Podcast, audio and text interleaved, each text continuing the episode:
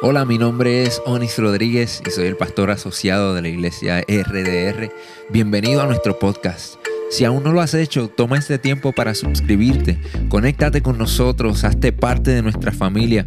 Esta es nuestra manera de invertir en ti y por eso queremos conectarnos contigo para que obtengas todos los recursos que proveemos para ti.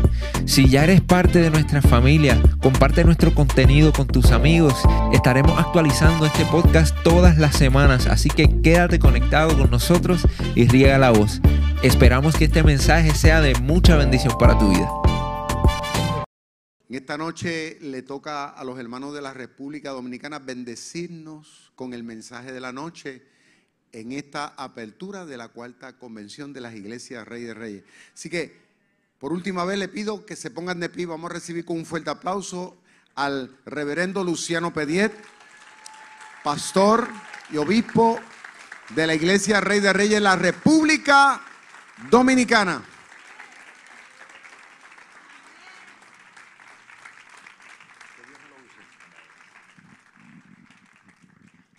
Gracias, mis amados. ¿Se pueden sentar, por favor?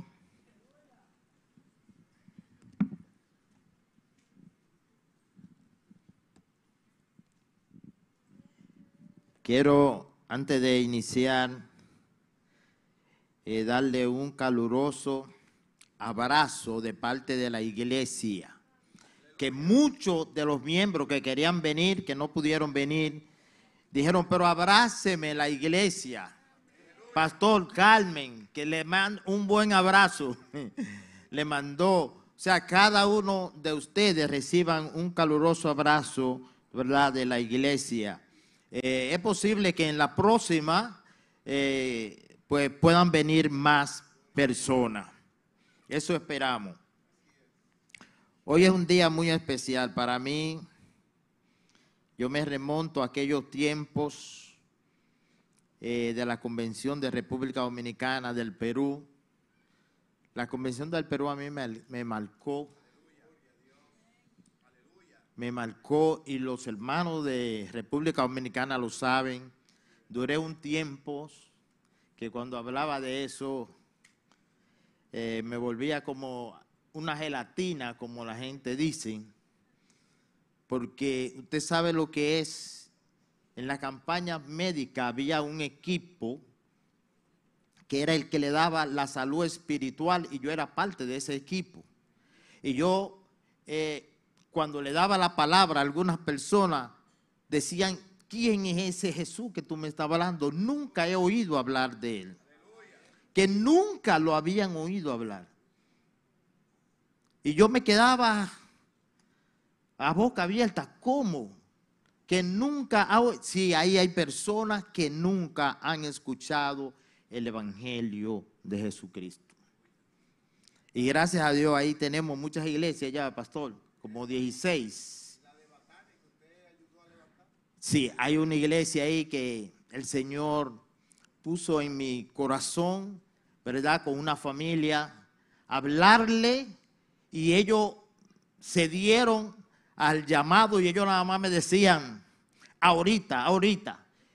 En República Dominicana, ahorita es después de un tiempo, pero en el Perú era en el momento. Yo no sé aquí. Igual que en el Perú, que en República Dominicana.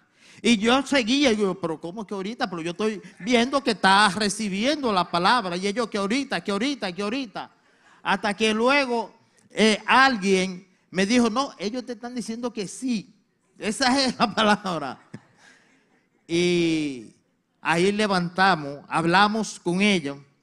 Le invité a una próxima, eran tres días, le invité a la próxima. Ah, pero que no tenemos que irnos. Digo, vengan como sea, que nosotros lo vamos a llevar. Allá teníamos la camioneta, eh, eh, no, la otra. no, la, la negra. La estábamos entrenando, no tenía placa. Yo dije, ahí la llevamos. Yo hablo con el pastor. Y allá se aparecieron. Digo yo, ah, por esa gente hay que llevarlo.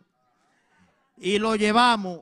Y me comprometí con ellos. Y dije, ustedes tienen que levantar una iglesia aquí en Batanes.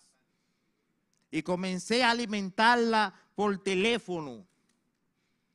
y hablar con Dison para que me mande personas para Batane.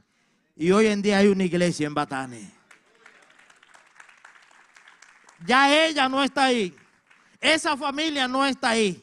Pero antes de irse, ella me llama y me dice, pastor, lamentablemente voy a tener que irme del lugar, tengo que irme para, eh, sí, para allá, para el pueblo.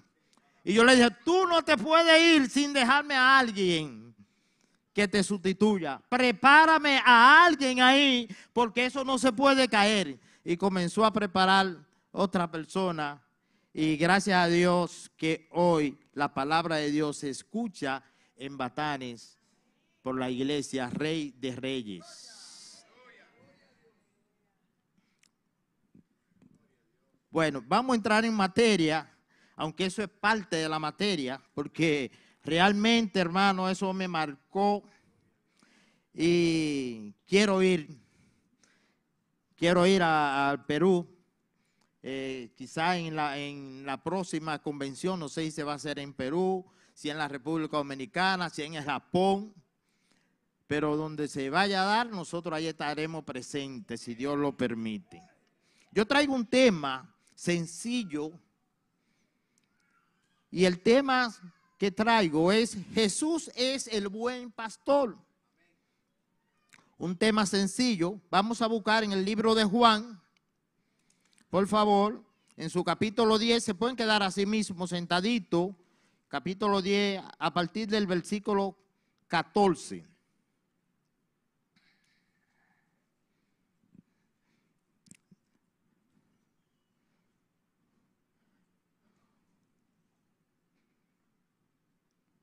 Leemos la palabra del Señor en el libro de Juan, capítulo 10, versículo 14 hasta el 16. Yo soy el buen pastor y conozco mis ovejas.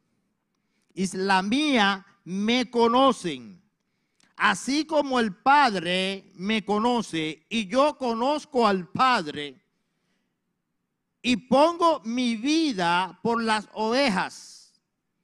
También tengo otras ovejas que no son de este redil. Aquella también debo traer. Y oirán mi voz.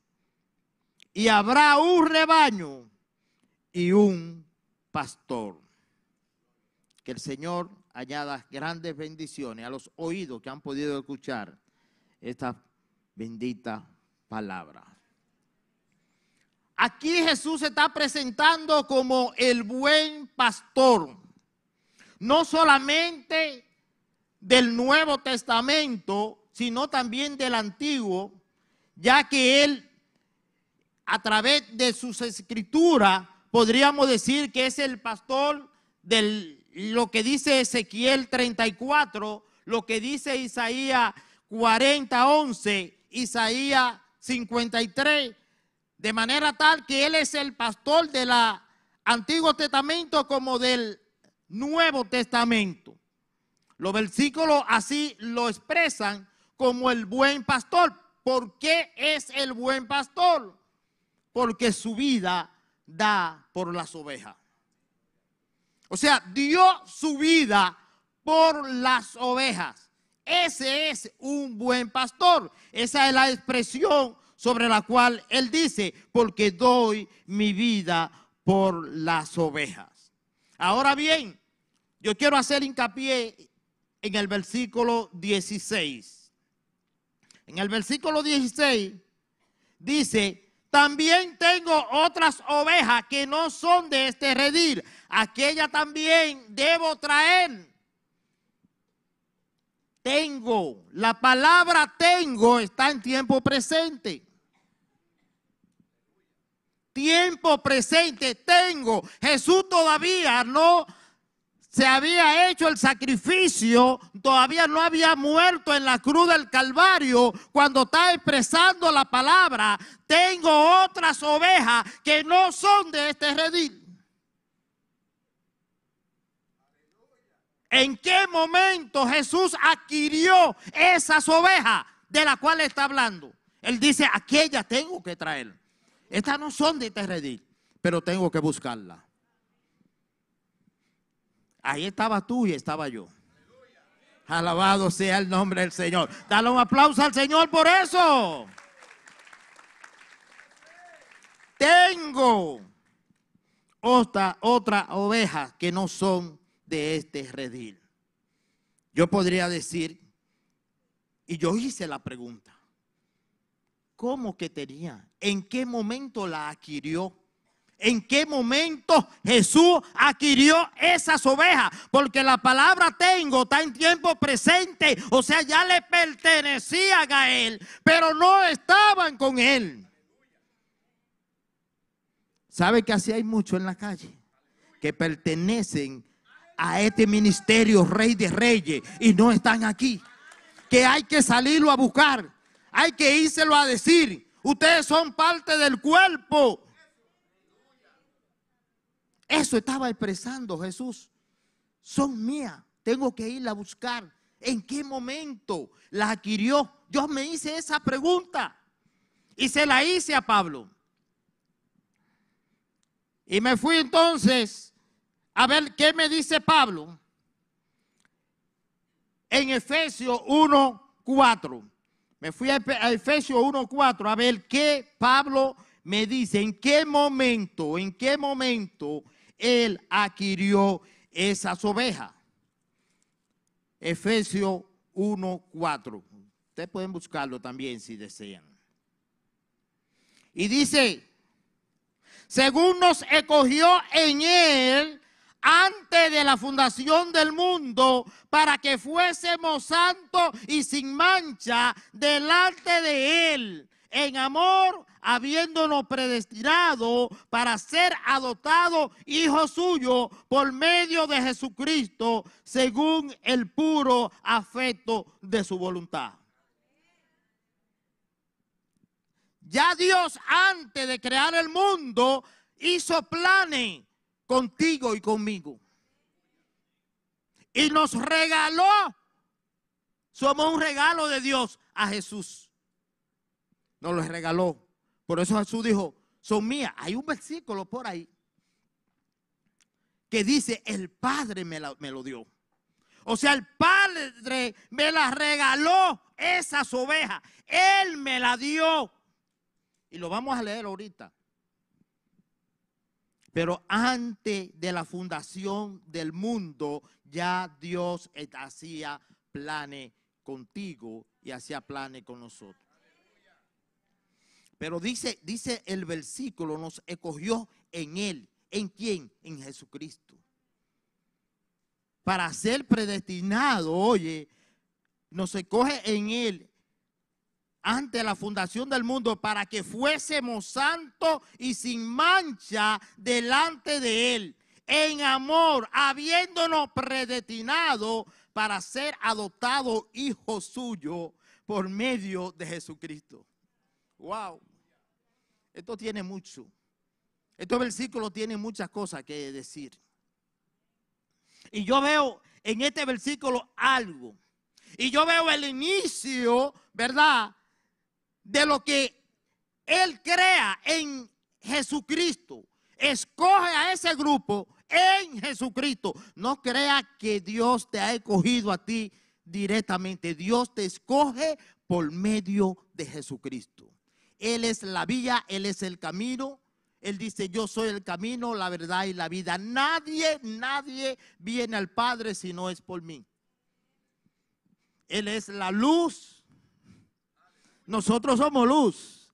Él es la luz, por eso nosotros somos luz. Alabado sea el nombre del Señor. Él es el que alumbra en medio de la tiniebla. ¿Cuántas veces este ministerio, proyecto apostólico, rey de reyes, no ha tenido tropiezos, problemas, dificultades, pero en el fondo hay una luz que alumbra? Alabado sea el nombre del Señor. Y dice que fuimos predestinados para ser adoptados hijo suyo.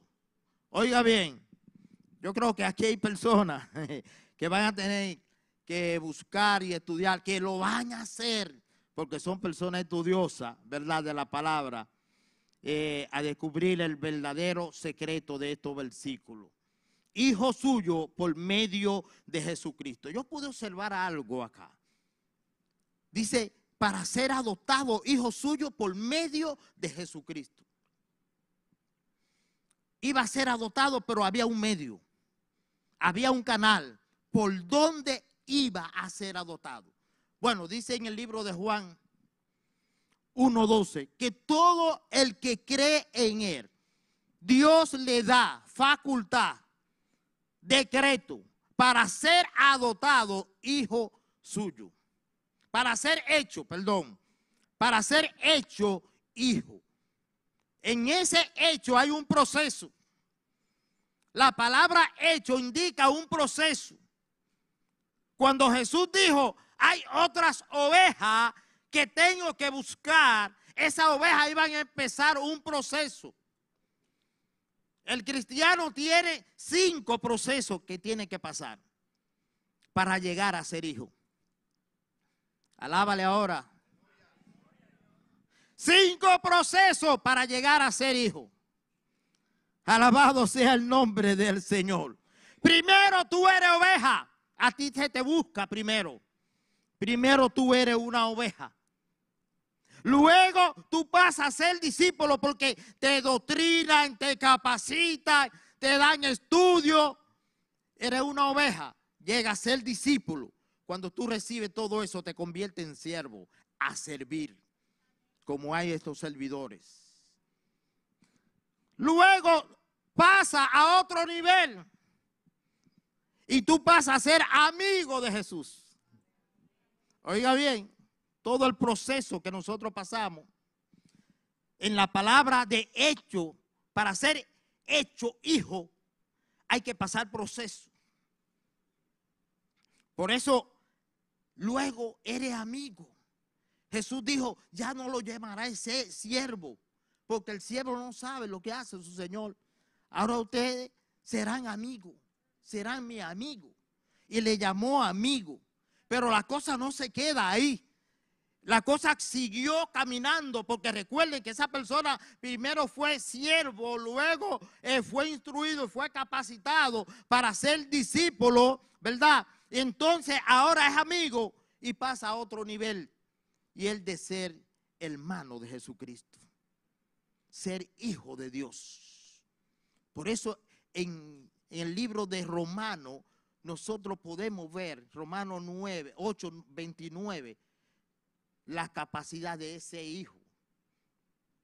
Ser el primogénito entre muchos hermanos. O sea, ser hijo de Dios al llegar a la capacidad de ser hijo de Dios. Yo no sé en qué momento eh, tú estás, en cuál de esos rangos tú estás. Si tú eres un siervo, si tú, aún eres una oveja, si eres un discípulo, eres un amigo o eres hijo de Dios. Alabado sea el nombre del Señor. Voy pues, dice, tengo otras ovejas que no son de este redil, a ella tengo también que traer. Si nosotros en la categoría de hijo, en la categoría de hermano de Jesucristo, y si decimos que somos los pies de Jesucristo, si somos la boca de Jesucristo, si somos la mano de Jesucristo, entonces tenemos que hacer lo que Él hace. Ir a buscar aquello que son, pero que no están. Por eso este proyecto, Rey de Reyes, esta iglesia, Rey de Reyes, tanto de República Dominicana, de Puerto Rico, del Perú, del Japón, es un gran equipo para moverse y buscar aquellas almas que aún pertenecen a esto. Cumplir con la gran comisión, Jesús lo dijo, toda autoridad se me ha dado en el cielo y en la tierra. Y, o sea, no, tenemos un mandato para hacerlo. Tú no tienes que tener el don. Tú tienes un mandato para hacerlo. Solamente di, envíame a mí. Alabado sea el nombre del Señor. Envíame a mí. La disposición que lo demás lo pone Dios. El pastor dijo una palabrita que me fortaleció en un momento difícil. Pastor, haga lo posible que Dios va a hacer lo imposible. ¿Se recuerda, pastor, cuando me lo dijo? En un momento difícil. El pastor me dio esa palabra. Yo dije, wow. Lo que yo no puedo hacer, yo no lo voy a hacer. Pero lo que puedo hacer, ¿por qué no lo hago? Lo que puedo hacer no se lo puedo dejar al Señor. Tengo que hacerlo yo. Alabado sea el nombre del Señor. Dios es bueno. Debemos de llevar la palabra cumpliendo con la gran comisión a toda parte. Dice en Gálatas 3:28 que ya no hay judío ni griego. Dice, no hay esclavo ni libre, no hay varón ni mujer, porque todos somos uno en Cristo Jesús. Aunque hoy nosotros representamos la República Dominicana, estamos en Puerto Rico, también en el Perú a través de las redes, a, través de las redes también llegamos al Japón y hasta lo último de la tierra. Pero para Dios todos somos uno. Dios no ves, no como tú eres, sino que te ve a través de Jesucristo. Por ahí es que Él te ve. ¿Tú sabes por qué? Porque tú fuiste escogido, dice en el libro de Efesios, por medio de Él y para Él. Por ahí es que Él no ve. Si Dios lo viera directo, ninguno podríamos ser salvos. Es a través de Jesucristo. El sacrificio que él hizo. Por eso él dijo, yo soy el buen pastor. Él pagó. Había unos ritos religiosos y había unas normas que había que cubrir. Él la cubrió. Había un pago por el pecado. Él lo pagó. Por eso fue la muerte de él en la cruz del, Calvario como una muerte expiatoria para pagar los pecados de nosotros. Dice el versículo que esas ovejas que Jesús tenía que buscar oirán su voz y que lo iban a seguir. Yo estoy seguro que el pastor está aquí y hay otro grupo de personas allá y el pastor habla, los otros que están allá van a saber quién habló.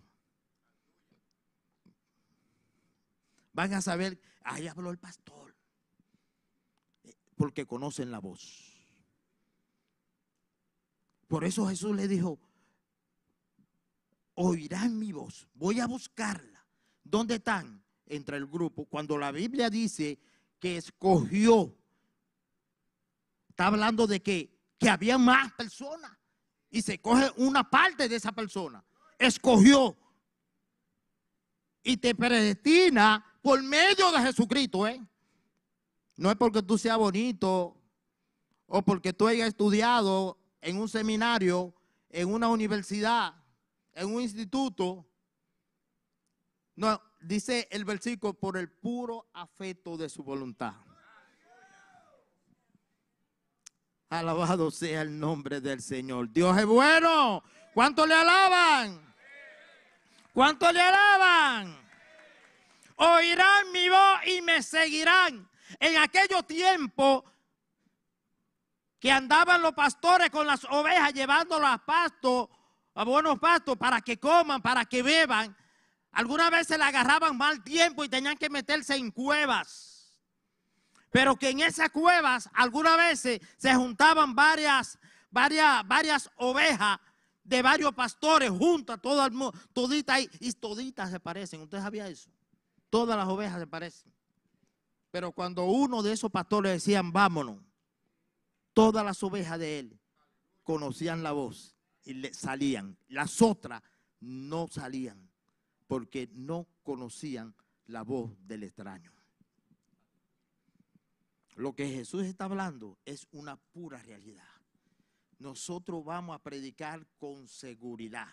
El que es de Dios, su palabra escucha. El que no te quiso escuchar es porque no es de Dios. Dice la Biblia. Eh, le estoy dando rápido, preocúpese. dice, dice la Biblia que Jesús estaba merodeando, estaba caminando por el pórtico de, del, del templo y que le salieron unos, le salieron los fariseos y le hicieron una pregunta y le dijeron, ¿hasta cuándo nos turbará? ¿Por qué los fariseos le dijeron eso? Bueno, lo que pasa es que Jesús terminaba de sanar a uno que tenía un problema de nacimiento, era ciego de nacimiento, el Señor le dio la vista. Y entonces había un problema entre eso y ellos se amotinaron, incluso sacaron del templo a ese ciego, lo botaron y todo eso. Pero ellos siguieron amotinados y en una de las que Jesús estaba en el templo por el pórtico, de Salomón rodeándose, le aparecieron ellos y dice, ¿hasta cuándo nos turbará el alma? Si tú eres el Cristo, dínoslo abiertamente. ¿Y sabes qué le dice Jesús en el versículo 25? Estoy en el 10, 25. ¿Sabe lo que dice? Jesús le respondió, os lo he dicho y no lo creen. Y las obras que yo hago en nombre de mi Padre, ella dan testimonio de mí. Yo se lo he dicho y ustedes no me lo creen.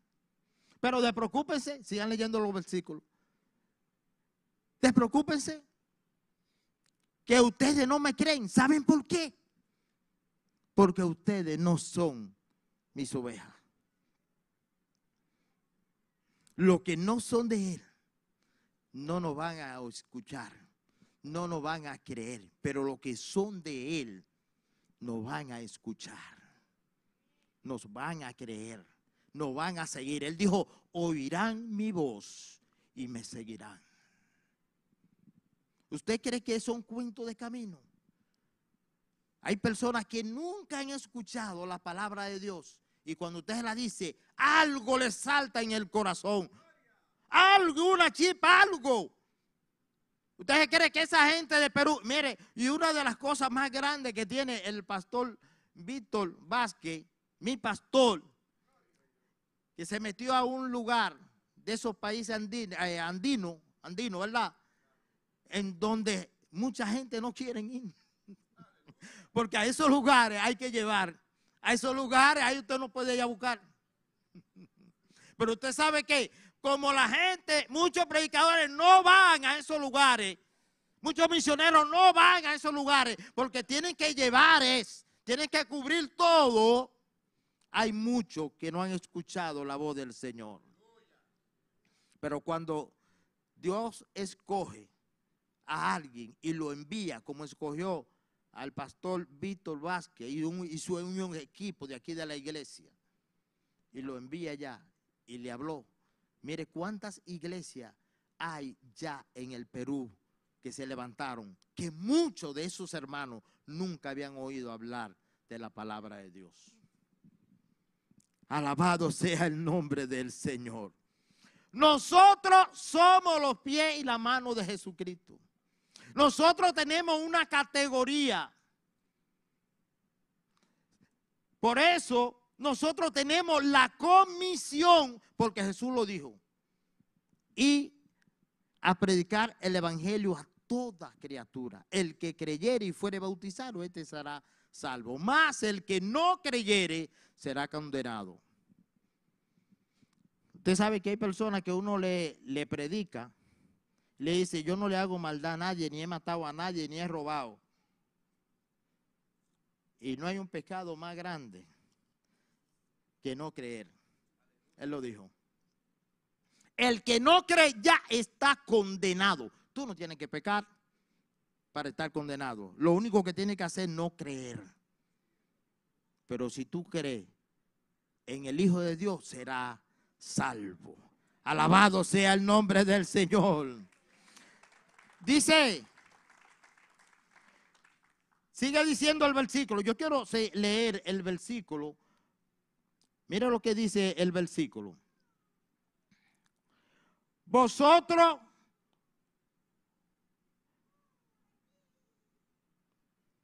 Perdón. Dice el versículo, pero vosotros no creen porque no son de mis ovejas, como lo es dicho. Mis ovejas oyen mi voz y yo la conozco y me siguen. Y yo le doy vida eterna y no perecerán jamás. Ni nadie la arrebatará de mi mano. Wow. Nadie la arrebatará de mi mano. El pastor dijo algo ahorita que yo dije, wow, eso es parte del mensaje. Nadie puede arrebatarla de su mano. Nadie. ¿Usted sabe lo que nadie? La puerta que Dios abre, el diablo no la puede cerrar. Y la que él cerró, tampoco la puede abrir. Alabado sea el nombre del Señor. Nadie la arrebatará de mi mano. Y dice, y yo le doy vida eterna. Si Adán fracasó, el primer Adán fracasó, el segundo Adán no fracasará o no fracasó. Cuando Dios hizo al hombre, lo hizo a imagen. Y le dijo, llenar la tierra de la imagen de quién? De Dios. Dijo en el versículo 26, 1.26 de, de Génesis, usted lo puede buscar. Nos creó a imagen. Y cuando Él le dio la orden, llenar, multiplicar la tierra, llénalo de qué? De la imagen viviente de Dios. Fue estropeada esa imagen. Porque aunque Él la llenó, pero la llenó con problemas. Pero en el caso del segundo Adán, también se le manda a llenar la tierra de imagen. O sea, el segundo Adán recibe un mandato, al igual que recibió también el primer Adán. Es el mismo mandato que él recibe. Por eso él no va a fracasar, no fracasó. Llenar la tierra de la imagen de él. Mire lo que dice el versículo, yo lo voy a leer.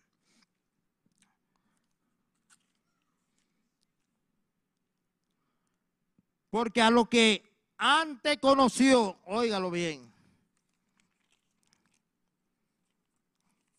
Porque a los que antes conoció, también los predestinó. O sea, lo conoció antes, antes de la fundación del mundo. Recuerden, en los otros versículos que ya leímos. A esto lo predestinó para que fuesen hechos conforme a la imagen de su Hijo. Esa es la imagen que nosotros debemos sustentar. Es la imagen que nosotros debemos de alimentar, la imagen del Hijo. No la del primer Adán, sino la del segundo Adán. Entonces la tierra debe de ser llena de esa imagen que, que debemos de parecernos cada día más a la imagen de Jesucristo. Por eso dice ese versículo, para que él sea el primogénito entre muchos hermanos. Mire, yo seguí buscando en esta parte y pude descubrir algo, algo muy especial. Y es que según Pablo, después de nosotros agotar todos los términos de lo que es el cristiano, todos los pasos de lo que es el cristiano, llegamos a una categoría de ser uno ministro competente del nuevo pacto. Somos ministros competentes del nuevo pacto. Lo que significa es que hay competencia.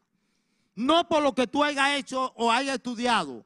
Hay una competencia porque Dios te la dio.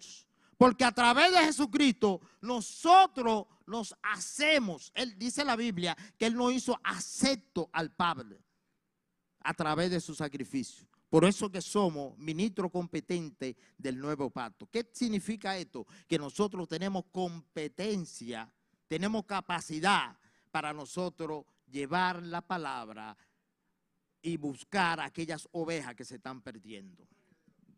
Aquellas ovejas que aún pertenecen a este lugar y que no están en este lugar.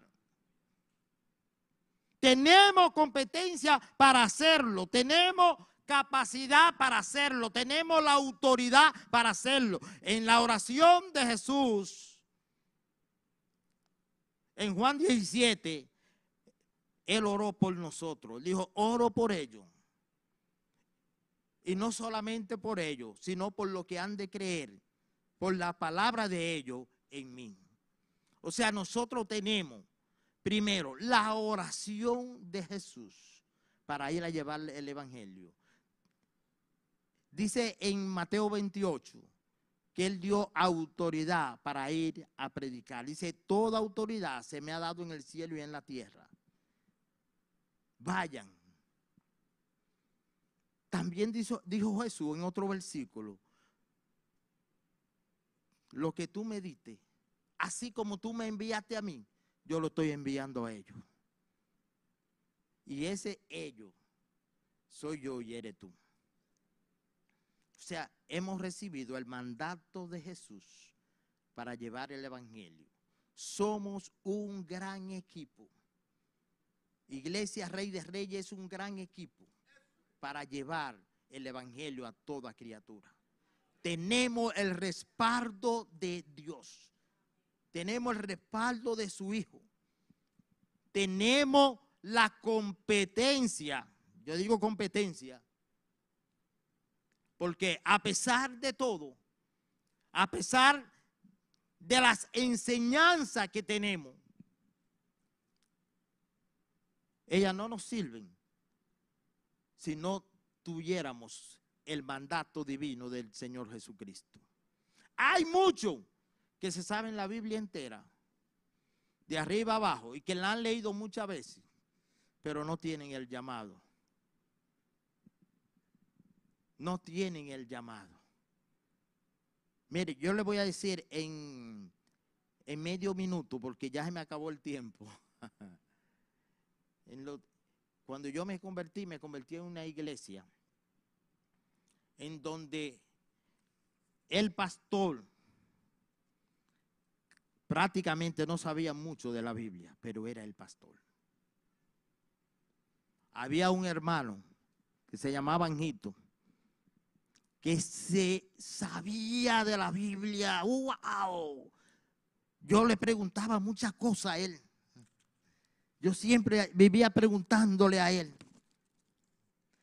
Y un día yo me puse a pensar, wow, pero ven acá, Anito el que debe ser el pastor. Ay, qué reprensión sentí yo. Nadie me la dijo. Sentí una reprensión, Juan. Yo, ¿qué fue esto? El pastor es el pastor, aunque aquí él sepa más. El que le dieron el don de pastor fue a él. Después de eso, miren, yo respeto eso. El que tiene el don, porque Dios se lo dio. No, es por, tú no, no eres porque tenga la capacidad, tú eres porque Dios te ha llamado a hacerlo. Dios le bendiga. Dios le bendiga. Dios le bendiga. Así como Jesús dijo, hay otras ovejas que no son del redil, a ella tengo que buscar. Así, esa misma palabra quiero expresarla. Hay más ovejas que tenemos que buscarla. Tenemos que buscarla. Somos una iglesia misionera. Y tenemos que buscarla y convertirla en hija. Después de oveja, instruirla, capacitarla, disipularla y todo eso, y hacer lo que dice en el libro de Efesios, que ha creado ese gran grupo de personas para instruir y capacitar a los santos para la obra del ministerio. Usted ve, hay categoría en cada uno. Hay categoría que hay que respetar. Dios le bendiga mucho y Dios le guarde. Yo no sé si en medio nuestro hay alguien que no es y quiere ser parte de este redil. Quiere ser parte de esta iglesia, Rey de Reyes. Quiere aceptar al Señor como su Salvador. Quiere ser unos de los que estén comisionados, ¿verdad? A buscar a otro. Si en medio nuestro alguien está por ahí y quiere hacerlo, usted puede levantar su mano o usted puede pasar sin ningún problema. Y nosotros podemos orar por usted. Si usted quiere ser cristiano, si usted quiere ser parte del Rey de Reyes, de esta gran familia, porque estos somos una familia. Esta gente nos ha acogido a nosotros, mire, con un amor y un cariño, y nosotros a ustedes, tremendo, tremendo. Y usted quiere ser parte de esta familia, usted tiene, puede pasar y yo voy a orar por usted, no hay problema. Oramos por usted, por esto. Gracias por conectarte con nosotros. Si este mensaje ha sido de bendición para tu vida, te voy a pedir tres cosas. Primero, Parte de nuestra familia. Suscríbete a nuestro podcast y conéctate todas las semanas con nuestro contenido. Número 2. Comparte nuestro contenido con tus amigos. Y número 3. Considera la posibilidad de asociarte con nosotros. Si Dios ha impactado tu vida a través de este ministerio, ayúdanos con tus donaciones a continuar bendiciendo a mucha gente. Lo puedes hacer yendo a iglesiardr.com diagonal donaciones.